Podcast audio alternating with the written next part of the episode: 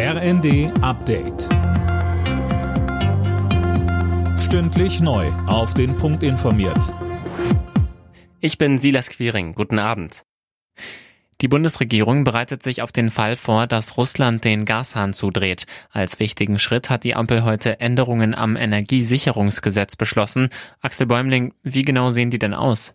Also zum einen sollen Energieunternehmen, die der kritischen Infrastruktur zugerechnet werden, auch Hilfen vom Staat bekommen können. Denn wenn kein Gas aus Russland mehr kommt, dann müssen Importeure Ersatz suchen und der ist ja gerade sehr teuer. Außerdem soll es den Energieversorgern möglich sein, diese Mehrkosten an die Gaskunden weiterzugeben und zeitlich befristet ihre Preise zu erhöhen. Bundestag und Bundesrat müssen noch zustimmen. Auch beim Ausbau der erneuerbaren Energien will die Regierung mehr Tempo machen. Die Länder sollen künftig zwei Prozent ihrer Fläche für Windenergie bereitstellen. So steht es in einem Paket der Ampel zum Ökostromausbau. Der Bundestag soll das Gesetz noch diese Woche beschließen. Zum Abschluss einer zweitägigen Wiederaufbaukonferenz für die Ukraine hat Entwicklungsministerin Schulze angekündigt, dass Deutschland in zwei Jahren ein weiteres Treffen ausrichten will.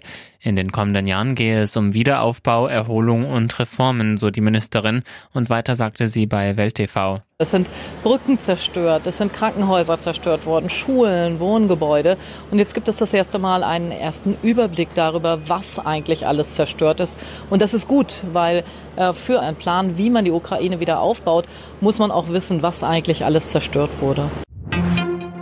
Europa ist auf der Nordhalbkugel am meisten von stärkeren Hitzewellen betroffen. Sie haben hier drei bis viermal schneller zugenommen als zum Beispiel über den USA oder Kanada.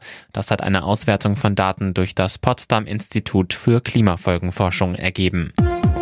Alle Nachrichten auf rnd.de